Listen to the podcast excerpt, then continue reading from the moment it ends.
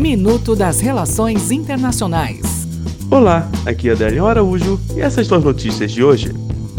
Espanha. A Espanha está a caminho de realizar sua quarta eleição nacional em quatro anos, depois que o rei Felipe realizou consultas com os quatro principais partidos: PSOE, PP, Ciudadanos e Unidas Podemos.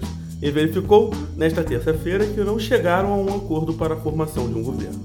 Venezuela parlamento venezuelano, com maioria de oposição, ratificou Juan Guaidó como presidente encarregado do país até que cesse a usurpação do poder pelo presidente Nicolás Maduro, segundo um acordo aprovado nesta terça-feira. Itália. O ex-primeiro-ministro italiano Matteo Renzi anunciou nesta terça-feira que está deixando o Partido Democrático de centro-esquerda para criar sua própria sigla, em um movimento que elevou as tensões na nova coalizão de governo e pode minar sua estabilidade.